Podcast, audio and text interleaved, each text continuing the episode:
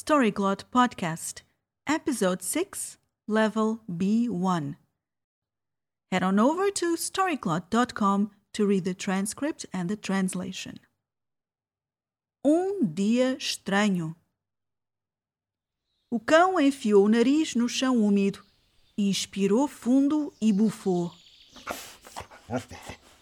Terra e pedaços de casca de pinheiro saíram projetados em todas as direções. O coelho estava perto.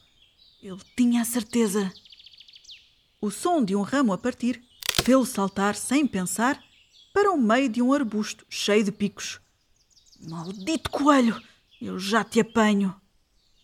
Outro estalido, desta vez mesmo atrás de si. O cão deu uma pirueta e lançou-se a correr na direção do som. As orelhas abanavam para cima e para baixo, ao ritmo da língua que saltava descontrolada fora da boca. O cão parou bruscamente e levantou as orelhas. Cheirou o ar freneticamente, deixando escorrer pingos de baba para o chão. Sim, apanhei-te! De repente, o cão sentiu uma pancada no meio da testa. Ainda viu outra pequena pedra a vir na sua direção, mas não teve tempo de se desviar. Pimba! Outra pancada. Desaparece! Disse uma vozinha a vir da direção de um tronco coberto de musgo. O cão baixou a cauda. Um coelho que falava a língua das pessoas. A medo, o cão espreitou por baixo do tronco. Desaparece! Já disse! Repetiu a voz. Uma pessoa muito pequenina, do tamanho de um daqueles biscoitos de cão compridos, ameaçava-o com outra pedra na mão. O cão arregalou os olhos. A criatura era azul, tinha barba branca e um barrete vermelho na cabeça. Os seus olhos pequeninos estavam semicerrados numa expressão ameaçadora. Era tão engraçado. O cão levantou uma pata para lhe tocar. O melhor seria se a pessoa pequenina começasse a correr. Podiam brincar os dois. Afasta-te! Não sabes com quem é que te estás a meter! gritou a pessoa pequenina. Nesse momento, uma sombra caiu sobre a criatura. Um gato preto tinha saltado de um ramo alto de uma árvore, abocanhando a pessoa pequenina. O homenzinho azul, meio enfiado na boca do felino, começou a gritar. O gato ignorou-o e olhou para o cão de alto a baixo com uma expressão de desinteresse. Palerma, disse-lhe o gato entre dentes antes de desaparecer na floresta. O cão ficou parado no mesmo sítio, atônito. Um gato que falava a língua das pessoas. Este dia estava cada vez mais estranho. Ele sabia que não devia ter lambido aqueles cogumelos vermelhos. O cão enfiou o nariz no chão úmido, inspirou fundo e bufou terra e pedaços de casca de pinheiro saíram projetados em todas as direções. O coelho estava perto. Ele tinha a certeza. O som de um ramo a partir fê-lo saltar sem pensar para o meio de um arbusto cheio de picos. Maldito coelho!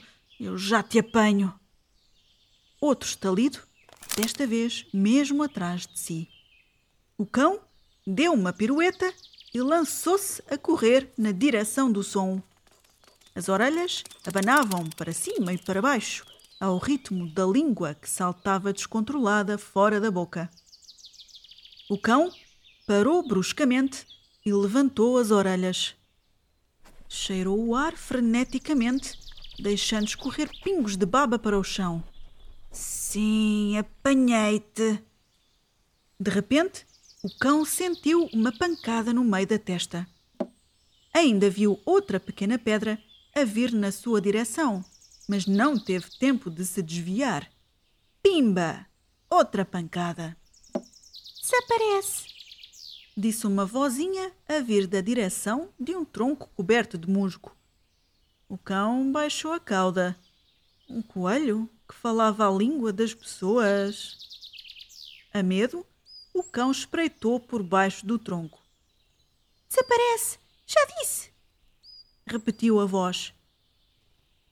Uma pessoa muito pequenina, do tamanho de um daqueles biscoitos de cão compridos, ameaçava-o com outra pedra na mão.